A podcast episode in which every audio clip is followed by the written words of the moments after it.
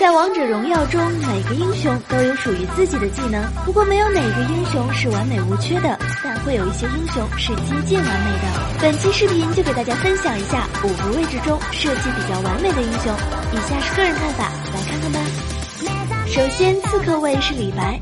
可能会有玩家质疑，为什么最完美的刺客会是李白？其实大家不妨想想，李白这个英雄伤害高，位移多，而且还有无敌技能。和其他刺客比起来，李白有其他刺客没有的无敌技能，单凭这点，李白已经胜出了。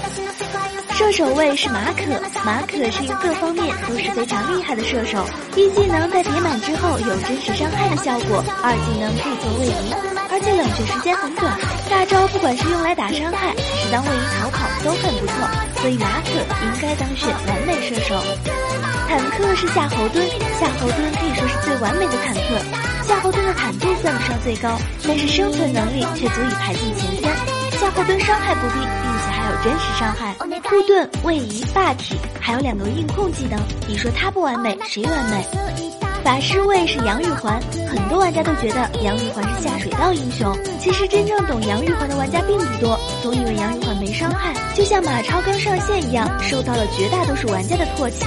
杨玉环不仅有伤害，控制也是一流的，还可以给队友回复生命。要说杨玉环的缺点，我想应该是差了个位移。而关于最完美的战士是谁，大家的意见都会有所不同。